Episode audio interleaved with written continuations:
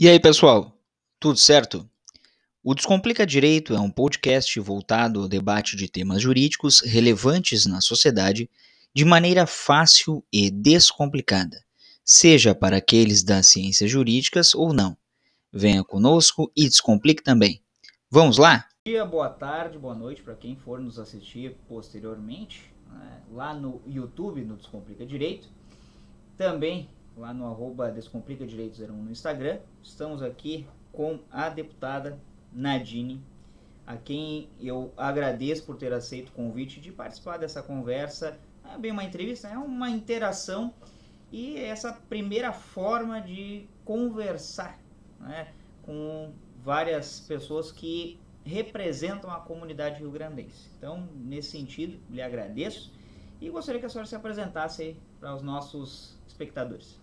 Bem, primeiro dizer do meu prazer de receber vocês aqui no gabinete, nesse meu novo espaço. Eu sou a Nadine, delegada de polícia há quase 20 anos, servidora pública, ex-chefe da Polícia Civil do Estado do Rio Grande do Sul, primeira mulher a comandar toda a Polícia Civil do Rio Grande do Sul em 180 anos de história da instituição. E mais do que isso, uma menina do interior, né? sou natural de Getúlio Vargas, eu acho que é importante a gente trazer também esse histórico, formada em Direito, Ciências Jurídicas e Sociais, na verdade. Eu sou formada pela UPF, Universidade de Passo Fundo, e desde então sonhadora em tentar fazer a diferença, tentar me colocar nos espaços uh, de poder, de decisão, não simplesmente por querer ser uma liderança. Eu nunca quis ser uma liderança, mas desde pequena eu sou a irmã mais velha de muitos primos, né? Primos que foram criados juntos, que praticamente são irmãos, tem um irmão também mais novo, e eu acho que o fato de sempre ser aquela que tinha que dar o exemplo da irmã mais velha, da prima mais velha, eu acho que fez com que o meu caminho fosse trilhado no sentido de dar o exemplo, né? De tentar ser diferente e muito cobrada também por isso em relação aos outros. Então hoje eu faço também uma retrospectiva pensando como é que eu cheguei até aqui. Né? Às vezes eu me pergunto como é que eu consegui romper algumas barreiras dentro da segurança pública, uma área muito mais masculina do que feminina, e ter tido coragem né, de me licenciar, me afastar desse universo que para mim já era um universo dominado, né, porque eu sabia exatamente o que acontecia lá dentro da segurança pública, da polícia civil, e entrar no mundo da política, que é um mundo completamente diferente. E como é que a senhora pensou o ingresso na carreira policial? O que, que levou a. Ó, eu quero ser policial. É, eu nunca pensei, nunca pensei em ser policial. Não tenho ninguém na família policial, então realmente, às vezes a gente tem parentes, amigos, enfim, que acabam influenciando. Eu não tinha.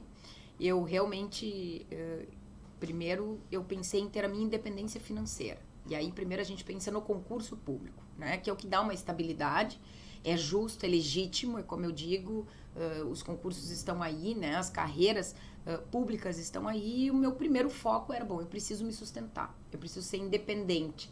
É, e o meu pai me disse isso uh, muito lá atrás, com os meus 15, 16 anos, que eu precisava buscar essa independência Sim. financeira. Então foi por isso que eu pensei no mundo dos concursos. Confesso que a minha primeira ideia era ser promotora de justiça. Eu queria ingressar no Ministério Público, tanto que eu ingressei. Eu fui assessora do Ministério Público no ano de 2002. Eu entrei no, no Ministério Público pensando em me preparar para ser promotora de justiça, porque entendia que era eu gosto da justiça, de tentar uh, uh, construir pontes, como eu digo, fazer acertos, né, sentar todo mundo e tentar conversar. Eu sempre gostei disso e aí eu enxergava dentro do Ministério Público alguém que poderia representar isso dentro da sociedade. Mas eu estava completamente enganada. Não era essa a minha missão. E que bom que não, que não era essa a minha missão. Tenho o maior respeito e amigos né, dentro dessa, de, dessa carreira.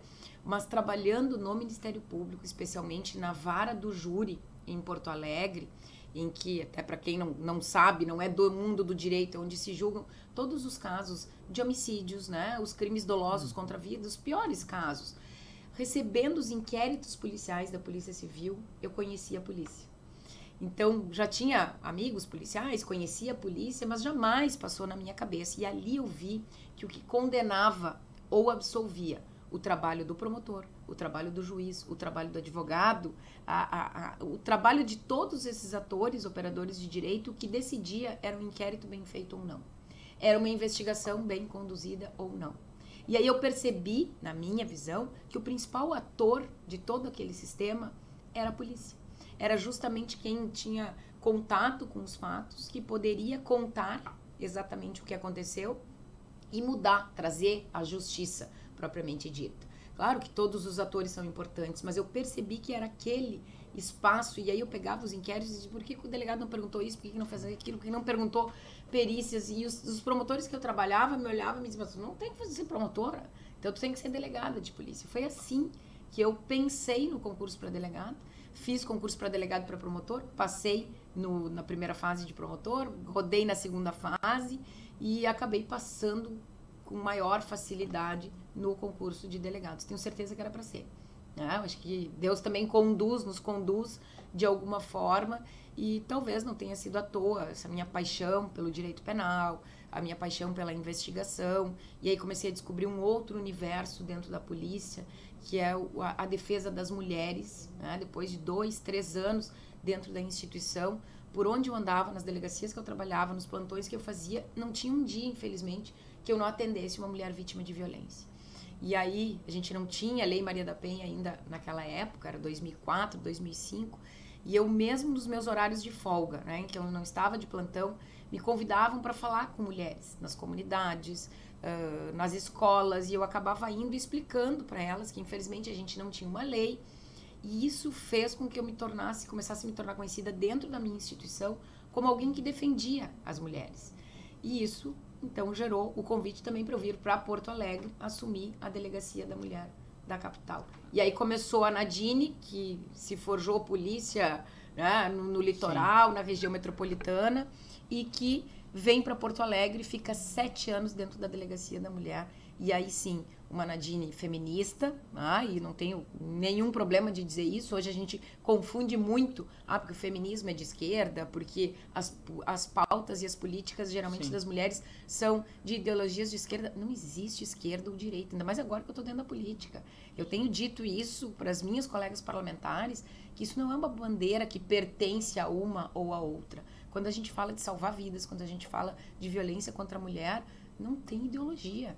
Né? Tem que estar muito acima disso. Então, tenho o maior orgulho de ter trabalhado por muito tempo também dentro da Delegacia da Mulher. E a senhora percebeu uma diferença significativa desde o ingresso né, da Lei Maria da Penha até hoje? Muito Ou ainda tem muitos avanços? Tem muita coisa, mas eu acho que o grande avanço a gente já teve. Tá? Uh, em que pese está mais uma vez comprovado que não é através da lei, somente da lei, que ela é necessária, que a gente vai mudar a realidade que está ali fora. Né? O que a gente precisa é uma mudança cultural e uma mudança na sociedade. Não adianta. Hoje a gente tem punição, hoje a gente tem direitos das mulheres que não tinham. Eu digo que a mulher era vítima a primeira vez dentro de casa e a segunda vez quando ela chegava procurando uma delegacia de polícia e procurava o Estado. Porque ela era vítima do Estado. Porque a gente não tinha mecanismos. Né? A gente mandava o agressor de volta para casa assinando um termo de comparecimento em juízo e a mulher tinha que ficar com os filhos, procurar abrigo, enfim, hoje se inverteu. Hoje ela tem direito a solicitar medidas protetivas. Hoje quem sai de dentro de casa é o agressor. Né? Existem determinadas proibição de condutas. Eles podem ser presos, o que não, podia, não poderia antigamente. Então acho que a gente evoluiu muito e vem numa, numa evolução constante. Acho que a lei é muito boa. Tem mudanças que estão sendo feitas que também são positivas, outras que eu fico pensando por que ainda não saíram totalmente do papel né? Porque o, o, direito tem muito isso, né? A gente tem muita lei. E aí eu trago agora também como parlamentar essa discussão que a gente tem que fazer dentro do parlamento.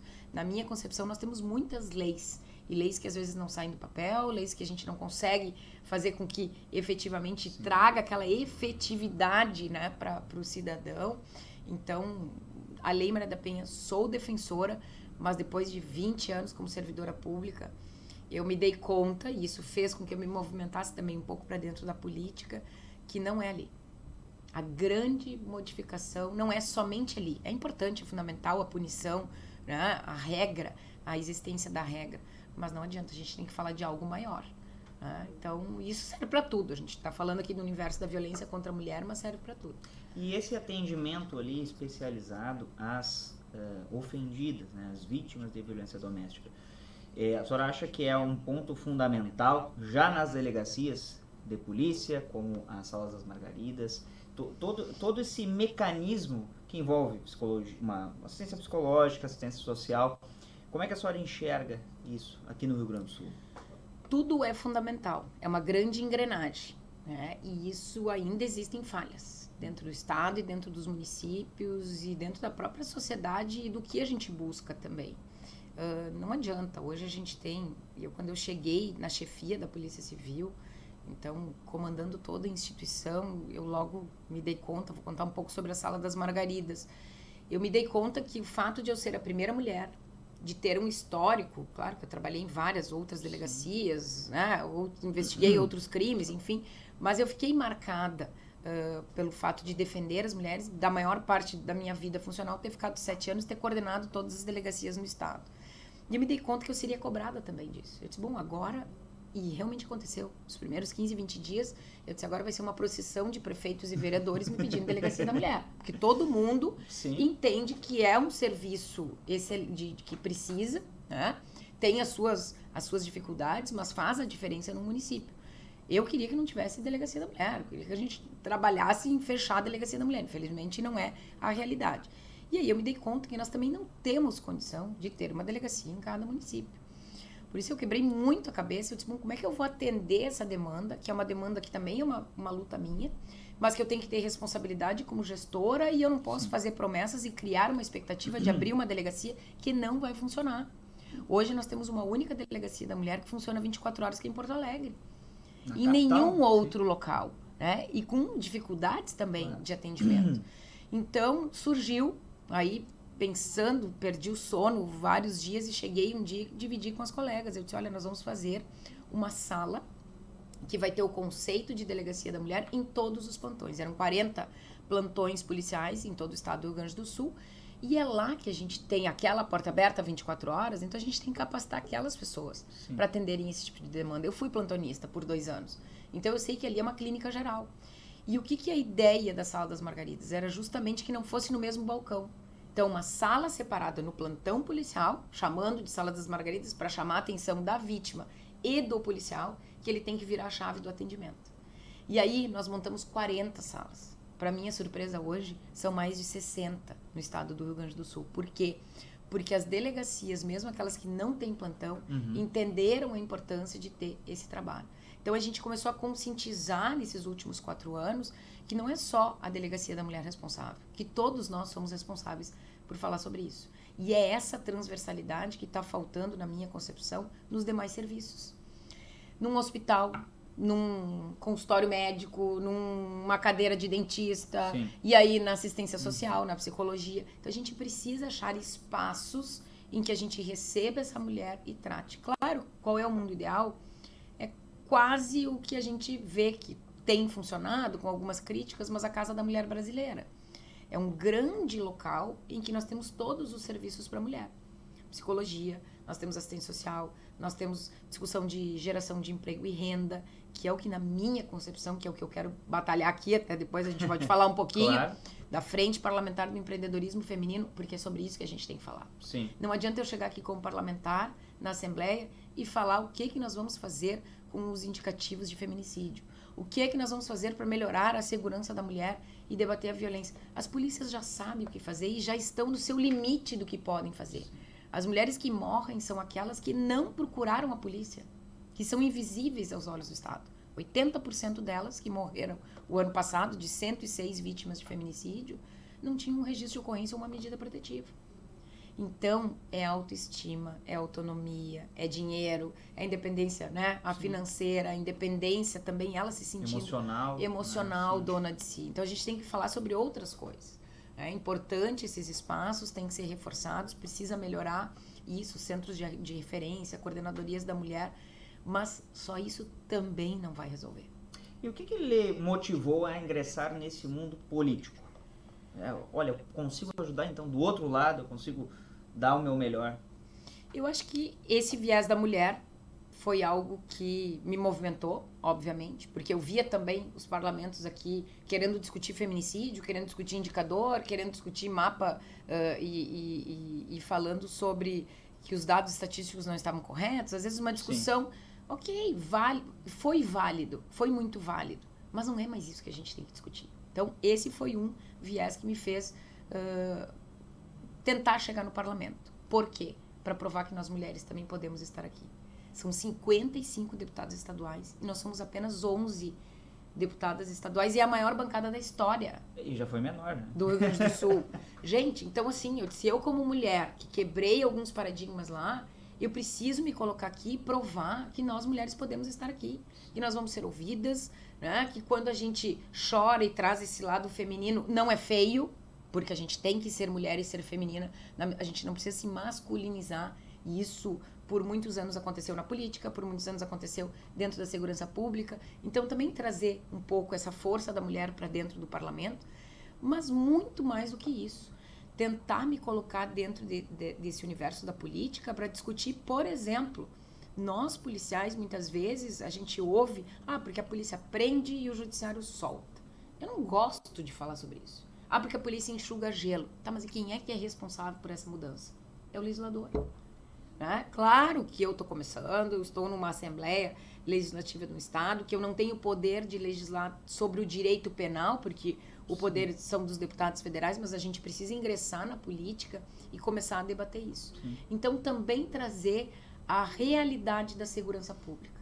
Né? Fazer esse equilíbrio de direitos humanos, e eu sempre fui daquelas que defendia os direitos humanos uh, dos, dos, bandidos, dos suspeitos, dos autores, uh, tendo na sua dignidade humana respeitada, mas com muita firmeza, com muito rigor, porque tem que ser assim, porque senão os policiais não serão respeitados. Mas falar um pouquinho sobre essa valorização dos, dos homens e mulheres da segurança pública, uhum. do que, que se passa, do que, uhum. que precisa, né? Então, também com esse viés, não deixando de ser servidora pública, eu estou licenciada, eu não estou aposentada, nem gostaria de estar e não pretendo, né? Nem sei se um dia vou me aposentar. mas para trazer também essa voz aqui para dentro. E aqui, né? Então entrando aqui na casa do povo do estado, o que, que a senhora enxergou? Como é que a senhora está se sentindo nesse ambiente? Muitas mudanças eh, de conceito, de paradigmas? Eu te diria que foi um pouco antes. Eu acho que fazer uma campanha política, a gente já tem uma, um aprendizado. Eu tive um aprendizado na pré-campanha e na campanha que em eu tenho 46 anos, vou fazer 47 anos, não lembro de ter vivido. É, as pessoas não são acostumadas, a maioria das pessoas, né, a pedir, principalmente a gente que acaba tendo a oportunidade de fazer uma faculdade, que consegue passar um concurso, que tem uma estabilidade de emprego. Eu não me lembro, como delegada de polícia, de ter pedido algo para alguém. Eu me lembro de ter sido muito demandada, né? Então eu sempre me senti de um lado de cada balcão. A campanha me fez sentar do outro lado de lá do balcão. E, e enxergar, e isso eu acho que foi o, o maior aprendizado.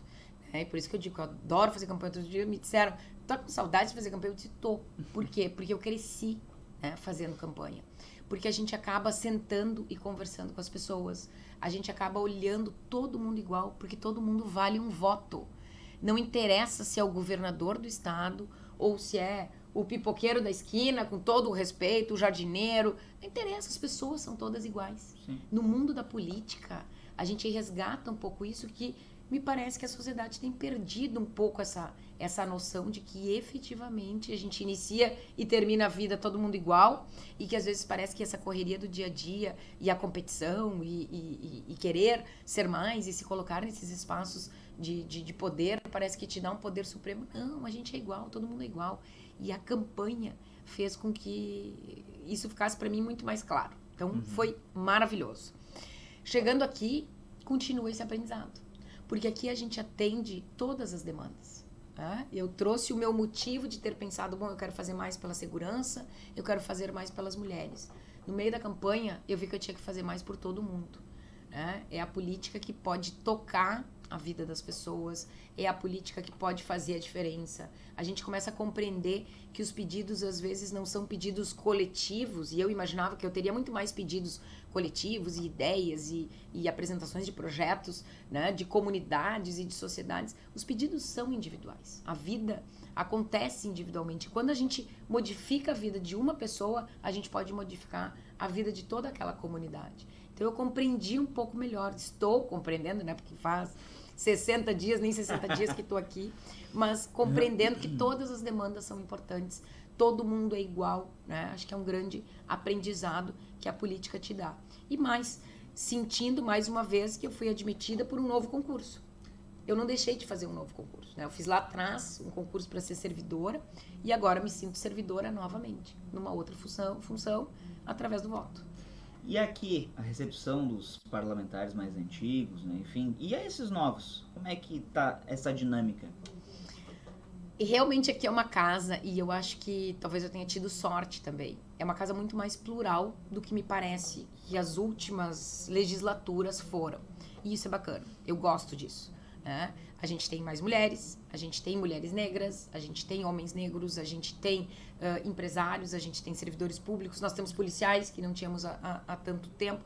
Então, essa mistura de, de, de pessoas que representam tantas outras é interessante o saber respeitar, o saber o limite, porque a gente vai para embates, né? A casa dos grandes debates, e eu já vi que aqui efetivamente nós vamos, a gente nem começou ainda. né? Os debates e os embates a gente ainda não começou. Eu vou ter uma dificuldade, confesso, porque eu sempre fui uma típica libriana. Né? A do equilíbrio, a da balança, que busca justiça, por isso que eu fui para o mundo do direito, e aqui dentro eu vou continuar sendo a mesma. Outro dia me perguntaram qual é o teu maior desafio aqui dentro? Continuar sendo a mesma Nadine que eu sempre fui. Não entrar nesses embates que às vezes são necessários, calorosos, mas com muito respeito, com o objetivo de construir. Né? E não apontar o erro, apontar. Uh, eu, eu, vejo assim, oposição simplesmente por ser oposição. Gente, a gente não ganha nada com isso. A sociedade lá fora não ganha nada com isso. Né? Então te informa, busca a informação correta. Uhum. Uh, não mente, né? Não, não, não, não aumenta o que, o que não precisa. Então, assim, ah, hoje tem muito. Porque a gente precisa se manifestar porque precisa lacrar, né? Precisa ter curtido em rede social, precisa. Eu não vou ser assim, porque eu não consigo ser assim. Então, talvez o meu maior desafio vai ser me colocar justamente dentro de uma casa que tem um, um, grupo muito definido de ideologia de esquerda, outro grupo, grupo muito definido de ideologia de direita, e que eu não me identifico com nenhum dos dois, né? Na radicalização, não nos programas e nos projetos. Né? Tem projetos de esquerda que a Nadine vai estar tá lá vai estar tá votando e defendendo. Vai ter projeto de direita que eu também vou estar tá lá votando. Então, é como disse o governador Eduardo, é escolher um partido, né? Quando eu fui escolher o partido, ele me convidou para vir para o PSDB, que é um partido de centro, que aceita ideias de ambos os lados, mas que é o lugar mais difícil de estar, porque a gente apanha dos dois lados.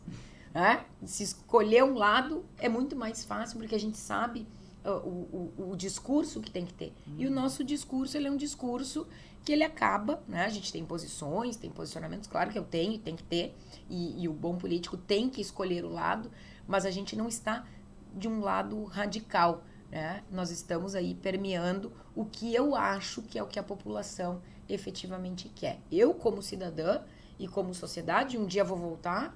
Né? Não, não tenho como profissão ser parlamentar, minha profissão é, delegada de, é ser delegada de polícia e volto para lá sem problema nenhum, muito feliz, né? mas tentando fazer a diferença aqui. Eu acho que a sociedade, eu como cidadã, quero pessoas que saibam ouvir, construir, buscar o melhor caminho, construir pontes. Eu tenho usado muito essa expressão aqui. Né? Eu quero construir pontes. Para construir pontes, a gente tem que ouvir.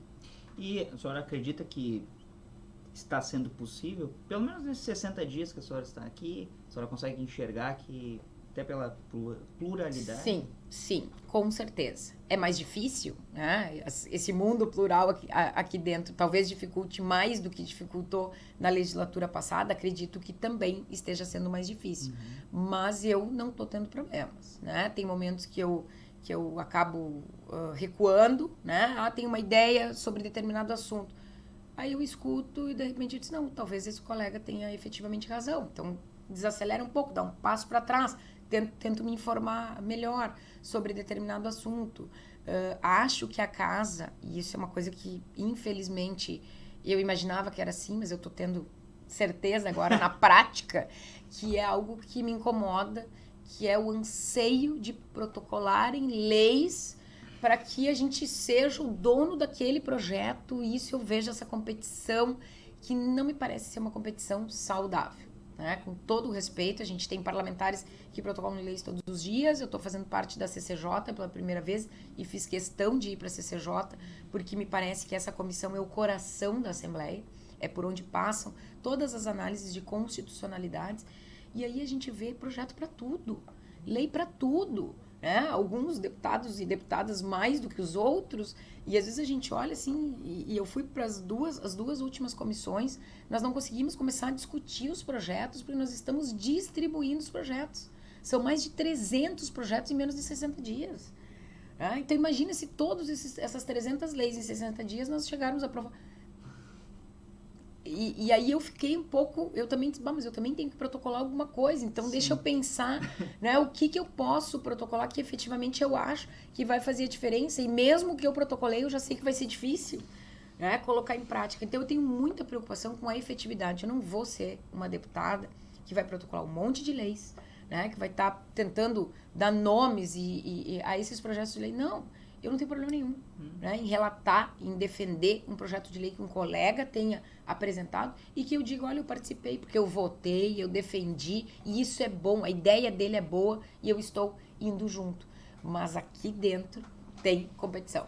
Né? Às vezes a gente protocola o mais rápido possível o projeto para dizer, porque o primeiro que protocola é quem leva, mesmo que um outro acabe protocolando uhum. a mesma ideia, é quem acaba ganhando a preferência. Então, às vezes, se protocola um projeto que é visivelmente inconstitucional, mas como eu protocolei, eu tenho né? Sim, sim, um trabalho esse, esse trabalho sim. a demonstrar e aí o outro ah, pode emendar, pode modificar depois, mas o pai da criança ou a mãe da criança fica sendo. E dessas pessoa. proposições, o que a senhora já conseguiu visualizar assim, estruturada, né? não atropelada, que nem a gente estava conversando, porque é a gente sabe que acontece assim, é essa competição dentro do, da política, assim, dentro das casas, né? O que a senhora já conseguiu pensar de proposição que, olha, me parece que a curto, médio e longo prazo é possível e é possível ser aprovado? É, eu tive muito cuidado nos meus projetos de leis. Uh, primeiro, foi logo no início, uh, falando sobre um auxílio estiagem. Né? Eu sou do interior do estado, eu tenho viajado muito pelo interior do estado, fui muito uh, procurada, não só interior, interior, vamos lá, litoral. Né? A gente estava num, numa época aí em que todo mundo ia para o litoral. Se a gente for a Tavares e Mostardas e olhar ali o, o tá tudo seco, né? As pessoas, né? O Rio do Peixe ali não tem, as pessoas dependem daquilo e dependem da, da, da, daquela pesca que é o que sustenta as famílias o ano todo. Então, eu protocolei um projeto autorizativo, porque eu não posso gerar custos para o governo, com base em algo que já é do governo que é o SOS Estiagem. Então, não tentando reinventar a roda, nada Sim. disso. Olhando, bom, isso é algo que infelizmente precisa. É o que vai solucionar a estiagem? Claro que não. Mas é algo imediato, é algo que. O ano que vem a gente vai ter estiagem hum. de uhum. novo. Infelizmente, a gente precisa falar sobre mudanças climáticas, que é um tabu aqui dentro da casa né? Porque aí vem órgãos, meio ambiente, todo mundo diz assim, isso aí só perde voto. Protocolei uma frente parlamentar para discutir as mudanças climáticas, Importante. porque a gente precisa Importante. discutir Sim. isso, né? Eu não estou aqui para ganhar voto, para, como eu disse, eu tenho a minha profissão, claro que é importante, quero, né, estar aqui para tentar ajudar, mas não é isso, não pode ser um fim em si mesmo o, o fato de, de ser parlamentar. Então, fiz esses dois movimentos. A frente parlamentar das mudanças climáticas, e aí a gente tem que ter coragem de, de, de enfrentar, porque só está acontecendo estiagem, porque o, a pessoa humana está fazendo alguma coisa em relação ao ambiente. E o auxílio estiagem, então foi meu primeiro projeto de lei, para que a gente crie, de repente, um fundo também, né? se prepare. Nós temos hoje aplicativos que nos dizem se nós vamos ter seca ou não, se nós vamos ter estiagem ou não, se nós vamos ter chuva ou não. Então, o Estado tem que ter uma forma também de se preparar e auxiliar essas pessoas. Então, é transformar o SOS Estiagem, que é um programa de governo, em um programa de Estado. Essa Importante. é a minha grande missão. Sim. O, tudo que for programa de governos, e pode ser de governos anteriores também, Sim. que deram certo, nós temos que estar acima da política. E para estar acima da política é através da lei da lei estadual, que se transforma num programa de Estado, que aí, independentemente quem seja o governador, quem seja o deputado que esteja aqui, o bem vai ser feito lá para a população. Então, a discussão do auxílio estiagem e os outros dois projetos, que é algo que na segurança pública já dá certo, que é um plano de investimento em segurança pública, fazendo com que o privado, os empresários, as empresas, participem de alguma forma nas aquisições uh, de equipamentos, né? Isso já tem acontecido. É um dinheiro do Estado, porque não é um dinheiro que o, que o particular está dando, não. São impostos que ele deve para o Estado e ele direciona né, aquele imposto dizendo eu quero uma viatura no município de Passo Fundo, de Getúlio Vargas, por exemplo, que é lá a minha região. Então, isso já existe para equipamentos, mas não existe para reformas de prédios. Uhum. E hoje, e esse vai ser um grande desafio, eu protocolei porque eu acho necessário, mas eu também já tenho preocupação de como isso na prática vai funcionar. Porque a gente precisa fazer um mecanismo de desburocratização também para que tudo aconteça. Hoje nós temos uh, prédios né, públicos que, infelizmente, o Estado, com as suas carências que tem, não consegue alcançar muitas vezes as reformas. E aí os, as, os servidores públicos acabam trabalhando em locais insalubres. Né? locais que não são condizentes no atendimento ao público também. Então, a, o meu protocolo é uma mudança dentro do, do PSEG, do, do, do, deste programa, autorizando também reformas. E aí, paralelamente, não havia este mesmo programa para educação, é o ano da educação, é o mote da casa, da Assembleia. Né? Eu, como vice-presidente também desta casa, preciso falar sobre educação. Eu protocolei, então, o PIEDUC, que é o, o plano de investimento na educação. A mesma coisa, podendo fazer o que a gente fez na segurança pública e eu, como uh, dirigente, né, chefe de uma instituição, vi que deu certo, é fazer isso dentro da educação, que os empresários possam, então, fazer essa contrapartida também para investimentos na educação. E educação, tanto escolas estaduais quanto alcance para as municipais? E estaduais. estaduais. Em princípio, estaduais, porque uh, este, este programa ele fala sobre o ICMS, ele hum, fala sobre um imposto sim. que é estadual. Sim. Então, num primeiro momento, a gente vai investir um dinheiro estadual né, em escolas estaduais. Então, é o indicativo é para escolas estaduais. Então, talvez já depois é um passo, né? já, claro, é um passo, é um passo, né? Uma forma da gente poder uh, ajudar. Vou lhe trazer algo do litoral norte do Rio Grande do Sul. A senhora até comentou das estruturas, né, de prédios públicos. A senhora tem recebido demandas do litoral norte? Uh, por exemplo, delegacia lá de Tramandaí. Nós temos um problema sério. Né? Histórico. Né? Histórico. Tem alguma, assim, demanda que tenha sido trazida que, que a senhora acha que consegue auxiliar, consegue até por essa, é, esse diálogo junto ao Poder Executivo, né, para que auxilie o Litoral Norte? Com certeza. Eu fui delegada, minha primeira lotação foi no Litoral Norte. Né? Eu fui delegada em Santo Antônio da Patrulha e acabei atendendo, atendi até Torres muitas vezes, porque antigamente não tinha nem a DPPA, que hoje já, já existe. Então, o litoral sempre foi uma grande preocupação. Né? Foi a minha primeira lotação, a minha primeira experiência. Quando eu cheguei na chefia de polícia, eu disse, gente, a gente precisa olhar melhor para o litoral. Né? O litoral ele tem crescido. No meio da pandemia, claro que a pandemia nos atrapalhou muito, em muitas, muitos programas e muitas questões dentro da própria instituição. Né? Eu disse que o meu desafio ali foi maior, nenhum outro chefe de polícia passou pelo que eu passei. Ah, isso é fato. Né? Fazer com que os policiais continuassem trabalhando em meio à pandemia, quando todo mundo estava em casa e eu, como chefe, tinha que estar na rua ao lado deles e dizendo: tu não pode, não pode adoecer, né? Mas tu também não pode ficar em casa. E aí eu controlava indicadores de criminalidade e eu controlava também as internações dos policiais. Eu tinha até, até sair na chefia de polícia um grupo em que eu controlava exatamente o estado de cada um. Nós perdemos sete policiais ao longo da pandemia que estavam na linha de frente vítimas de Covid. Então foi um desafio muito maior que qualquer outro uh, qualquer outro chefe de polícia viveu, né? As Sim. determinações, as decisões que a gente tinha que tomar em meio à pandemia. E aí atrasou também muitos dos programas e projetos que a gente tinha para o litoral.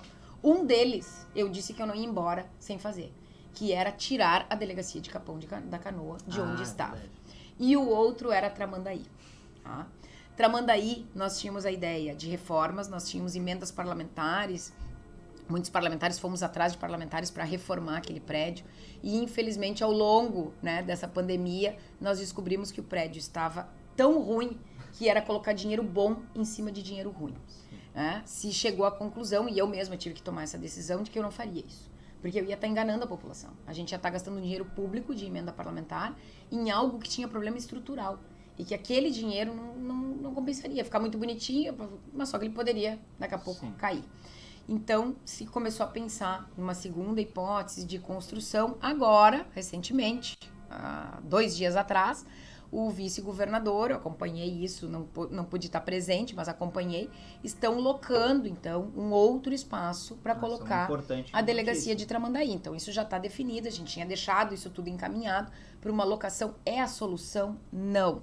Né? A solução é a solução definitiva do que nós conseguimos, por exemplo, em Capão. Eu, eu disse que eu não deixaria a chefia sem. Porque eu, eu fazia plantão todos os verões em Capão da Canoa. Todos sabia os verões. A realidade. Então eu sabia da realidade. Né? Nós tivemos momentos em que os presos no governo anterior, não o governo Eduardo Leite, no governo anterior, e isso foi uma crise gigantesca, dos presos em delegacias. Eu era delegada por 60 dias no litoral e eu me lembro de ter que dar banho preso colocando mangueira porque era super pequeno as celas em Capão, não comportava, claro, nenhuma cela de delegacia claro. comporta uma semana de, de, de, presos, mas a gente ficava com 20, 40 dias, às vezes, com o mesmo preso. E aquele ambiente não era um ambiente uh, de um município que estava em, em, em, evidência, né? Todo o Rio Grande do Sul se muda para Capão da Canoa, por exemplo, Sim. no verão. Então, qual foi a solução encontrada? Poder Judiciário fez a mudança, nós iríamos até construir uma sede da Polícia Civil, a prefeitura já havia cedido, mas também a pandemia atrasou a obra e nós definimos, bom, então nós vamos fazer uma permuta, né, ocupar o fórum e efetivamente hoje a gente tem uma delegacia que funciona, que ficou, é isso que nós precisamos em Tramandaí. É. Nós precisamos achar uma solução, né? não é a solução alugar prédios, hoje a Polícia Civil é uma das instituições do Estado que mais vive de locação isso é um grande problema para o Estado. Né? Por isso, o meu programa também de falar em investimentos em obras, né? para que a gente tenha aí espaços públicos na área da segurança pública definitivos. E para as polícias especificamente, isso é o atendimento ao cidadão e também, obviamente, ao servidor. Mas para as polícias, questão funcional, né? O que a senhora já conseguiu pensar, o que, que tem de, de, assim, de, de ideias para auxiliar os policiais, tanto os policiais militares quanto os policiais civis? Eu vou até além, porque hoje a polícia é um leque muito grande. Policiais a gente tem também. a polícia penal, Sim. né? A gente tem o Instituto Geral de Perícias que também está dentro do, do, do arcabouço do, do o próprio Detran, né? os bombeiros, enfim. Uh, eu tenho conversado e recebido várias demandas, né? Acho que talvez Uh, a maior delas sempre é a valorização dos servidores. Não tenho a mínima dúvida, é importante, é necessário.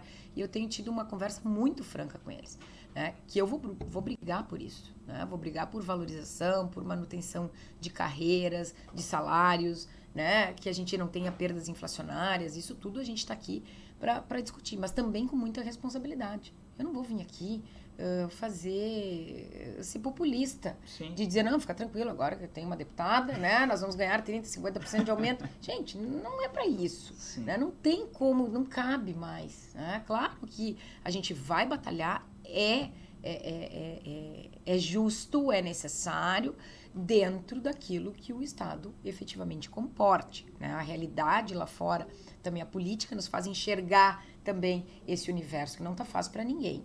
Então, a valorização nesse sentido, uh, mais do que isso, organizações de carreiras, né? estatutos, discussão de estatutos. Então, acho que a gente pode avançar, autonomias.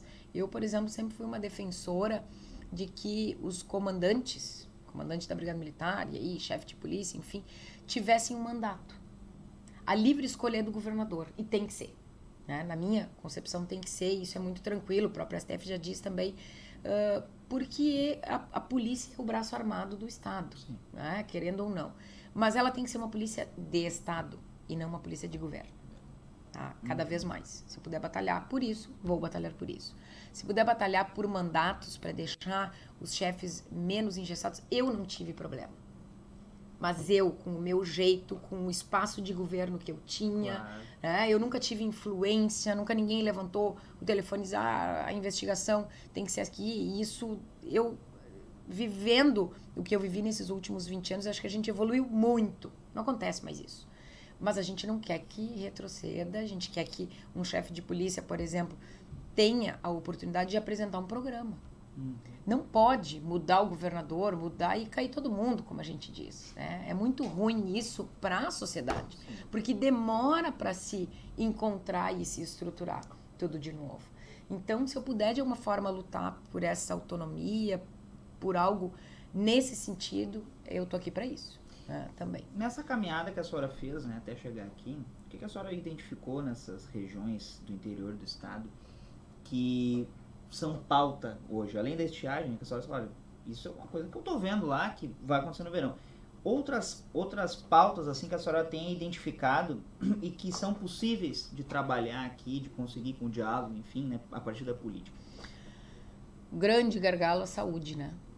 Eu que venho do universo olhando a segurança pública e, claro, a gente vem com esse viés uh, e aí começa a caminhar na campanha, começa a conversar com pessoas, as demandas começam a chegar e efetivamente os pequenos municípios uh, eu não me dava conta do quanto era importante um asfalto e um hospital.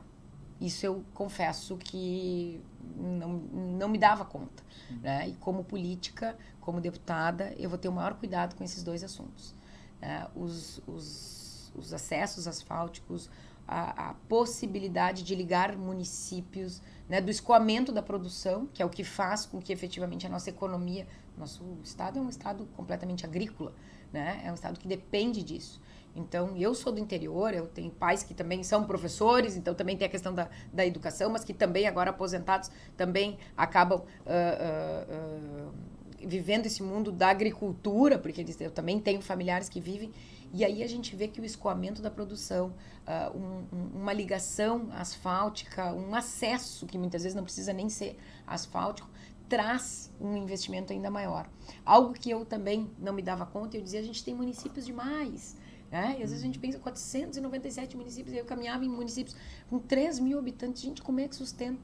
Mas eu comecei a enxergar um outro lado, né? o lado em que, tendo um prefeito, tendo vereadores naquela região, naquele município, aquele espaço do Rio Grande do Sul se desenvolve.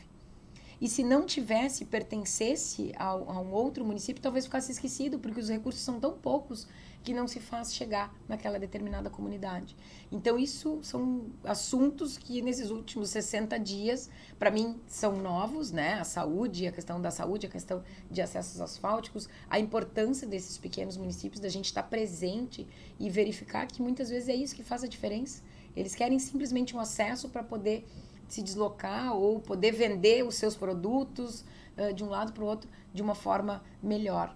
Então, também vou ter um olhar específico em relação a isso. E para o cidadão, cidadã gaúcha que queira lhe procurar, queira lhe visitar aqui, como é que consegue o contato, como é que consegue é, ter esse acesso? Bom, tá aí no meu gabinete tem um, um, um quadro, que é o quadro que eu usei ao longo da campanha. Eu disse que o meu maior objetivo de entrar na política é para que eu continue servindo. Eu sou servidora pública. Né? O meu papel aqui é servir e, mais do que isso, estar disponível. Né? Essa disponibilidade. Então, já era assim na polícia e aqui está sendo mais ainda. Porta aberta, quando quiser chegar, sétimo andar, sala 703. A gente tem, obviamente, uma equipe toda né, de, de, de assessores e de funcionários dessa casa que nos ajudam e que vão estar aqui à disposição. Tenho dito para eles. É, sorriso no rosto, recebe, é quase como uma delegacia. Né? A gente não vai resolver todos os problemas, mas o acolher bem, o receber e o tentar, e eu digo também, não prometo nada para ninguém. Não prometi na campanha e não vou prometer como deputado. a pior coisa que tem é prometer alguma coisa que não depende de ti. Sim. Mas eu me comprometo sempre a batalhar e a tentar encontrar uma solução. Então, Assembleia Legislativa, sétimo andar, sala 703. Então, delegada, para a gente encerrando esse nosso papo, eu sei que a senhora tem outros compromissos, a sua agenda é apertada. É, a senhora gostaria de deixar uma mensagem para essas pessoas que vão nos assistir posteriormente? Eu acho que o maior recado é fazer um convite, que as pessoas se envolvam na política.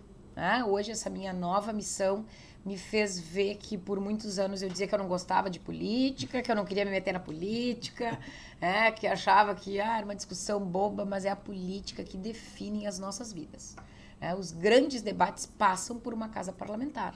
É, passam pela Câmara de Vereadores dos seus municípios, pelo Parlamento Gaúcho na Assembleia, pelo Senado, pela Câmara uh, Federal, enfim. E não só dentro do Legislativo, mas dentro do Executivo também é a política que faz com que uh, as coisas modifiquem. Né? Aquilo que a gente gosta permaneça e aquilo que a gente não gosta e mude, a gente tem que mudar através de legislações e através de grandes discussões políticas. Então, fazer esse grande convite para homens e mulheres, não somente para as mulheres, que as mulheres sim se engajem cada vez mais.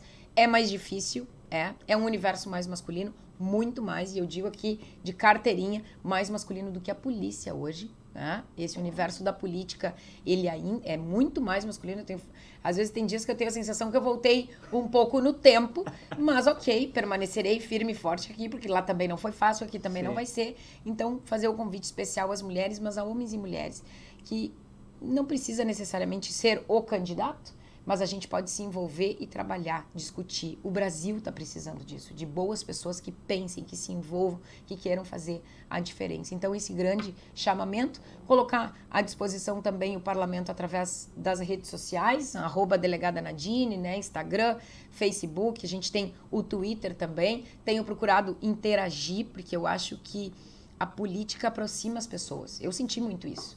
Né? Na polícia a gente tinha um pouco uma. Eu sempre fui próxima também, mas a gente tinha um limite maior. Hoje a gente ouve a todos, a gente recebe a todos e é assim que tem que ser. Então, deixar esse convite para que todos busquem aí se envolver dentro do seu universo. Né? Não precisa necessariamente estar filiado a um partido político, sim, sim. mas que pelo menos comece a pensar e falar sobre política. Eu acho que as crianças, os adolescentes, essa geração, essa nova geração, tem que saber uh, que as coisas se transformam através da política. Obrigado, quero lhe agradecer. Obrigada, tá? querido, pela e, paciência aí. Não, que bom. Paz, e, assim, novamente agradecer pela oportunidade de poder conversar com a senhora aqui no seu gabinete, aqui na Assembleia Legislativa. Pessoal, não se esqueça de se inscrever no Descomplica Direito, tá? Também lá no canal do Telegram, o link está aí na descrição do vídeo. Nos sigam lá no arroba Descomplica Direito 01 no Instagram e também no formato pod, eh, no formato podcast, no Spotify e em outras plataformas de áudio música. Era isso. Um abraço. Até mais. Até mais.